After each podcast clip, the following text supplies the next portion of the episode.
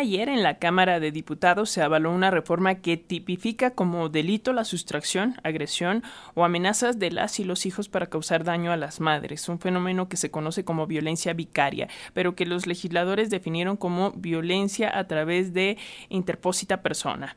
Con eh, estas reformas a la Ley General de Acceso a las Mujeres a una Vida Libre de Violencia, a los Códigos eh, Civil Federal y Penal Federal, la violencia vicaria será castigada con prisión de meses a cinco años y tres meses, así como con la pérdida de la patria potestad de los menores.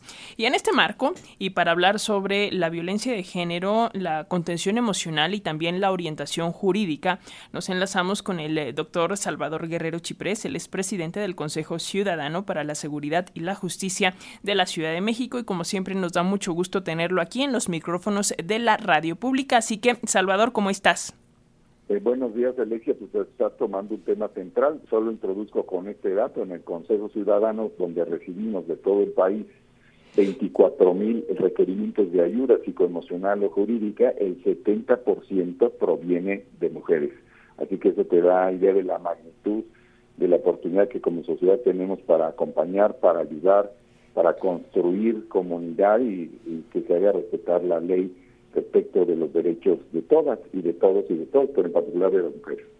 Desde luego, este, este apoyo que hacen es indispensable y, y, bueno, en el marco de estos 16 días de activismo contra la violencia de género, hemos visto que legisladores en diferentes cámaras están destrabando iniciativas, están destrabando reformas en materia de derechos humanos de las mujeres. Uno de ellos, pues ya lo decíamos, lo referente a la violencia económica, la violencia vicaria, pero digamos partiendo de, de, de conocer eh, el territorio en el que estamos parados, ¿en qué situación podríamos decir que nos encontramos en lo que respecta a la violencia de género aquí en la Ciudad de México. ¿Qué datos tienen desde el Consejo Ciudadano para la Seguridad y la Justicia, Salvador?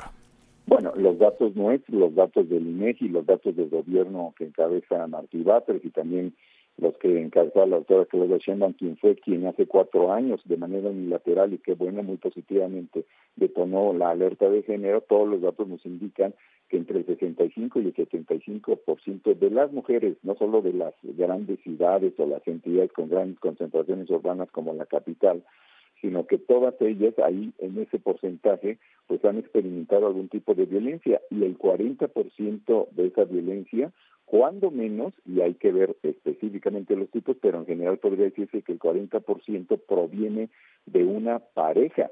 Si tú agregas expareja, exmarido, excónyuge, alguien conocido, pariente, eh, amigo, comillas, y otros aspectos, estamos hablando de que los hombres conocidos son los principales violentadores de las mujeres. Y el porcentaje, si tú ya incluyes todas las categorías, se duplica y prácticamente 8 de cada 10 casos de violencia contra las mujeres provienen de alguien que las conoce, conoció o tuvo algún tipo de vínculo con las víctimas que están buscando ayuda sea psicoemocional o jurídica.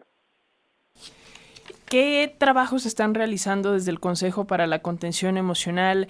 Eh, ¿En qué, qué, aspectos son los que, digamos, eh, reflejan estas mujeres que llaman para recibir el, el, apoyo ante pues algún tipo de violencia? Pues mira, Alex, me hace oportunidad de los datos muy específicos. En lo que va del año, el Consejo Ciudadano ha apoyado a 97 mil mujeres ante delitos y por contención emocional. El apoyo psicológico solamente ha representado 85.627 atenciones. ¿De dónde nos llama?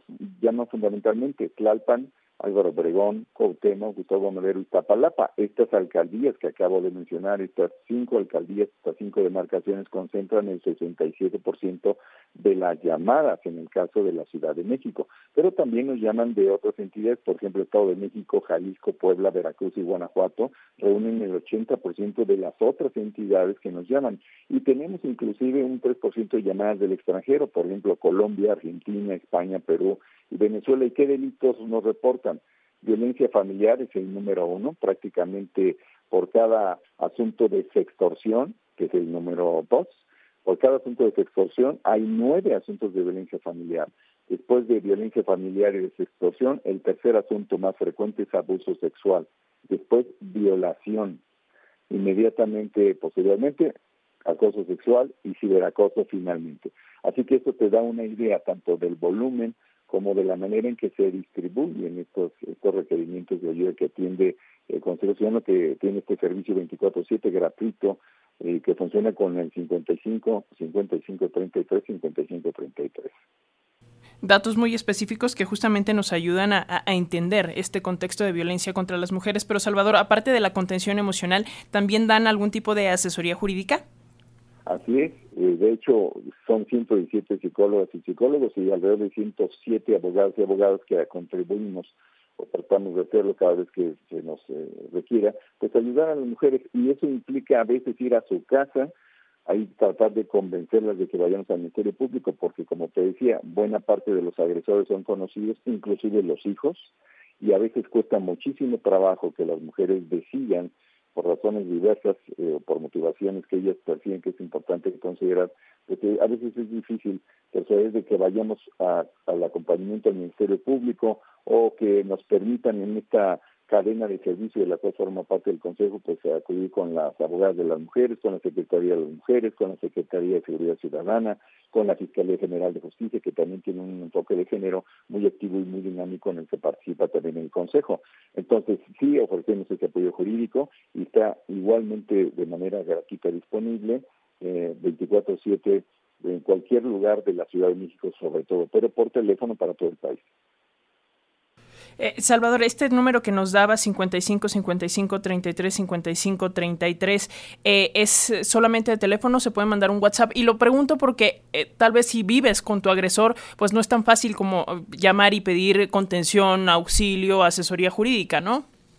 Así es, por eso hace prácticamente cinco años el Consejo inició su servicio de WhatsApp, porque puede ser que una mujer esté siendo agredida y el momento que toma el teléfono para reportar o denunciar, pues el agresor le quita el teléfono, la jala del cabello, la arroja contra el piso o cosas que sabemos que ocurren. Entonces diseñamos ese servicio, lo acompañamos en nuestro servicio telefónico para que si ella está en el baño, si se retira, si de manera, digamos, callada puede impulsar, iniciar el reporte, nosotros si encontramos que es un mensaje crítico, nos hacemos acompañar de las autoridades de acuerdo a la situación que se esté planteando. Que nosotros debemos mencionar que también apoyamos el asterisco 765, que es un esfuerzo que también impulsó la doctora Sheinbaum, donde varias instituciones y también el Consejo Ciudadano colaboramos ante situaciones que pudieran inclusive significar la probabilidad crítica y eventualmente fatal de lo que es ahora conocido como feminicidio y recordarle a, a, las mujeres que nos están escuchando que estos servicios son gratuitos. Doctor Salvador Guerrero Chiprés, presidente del Consejo Ciudadano para la Seguridad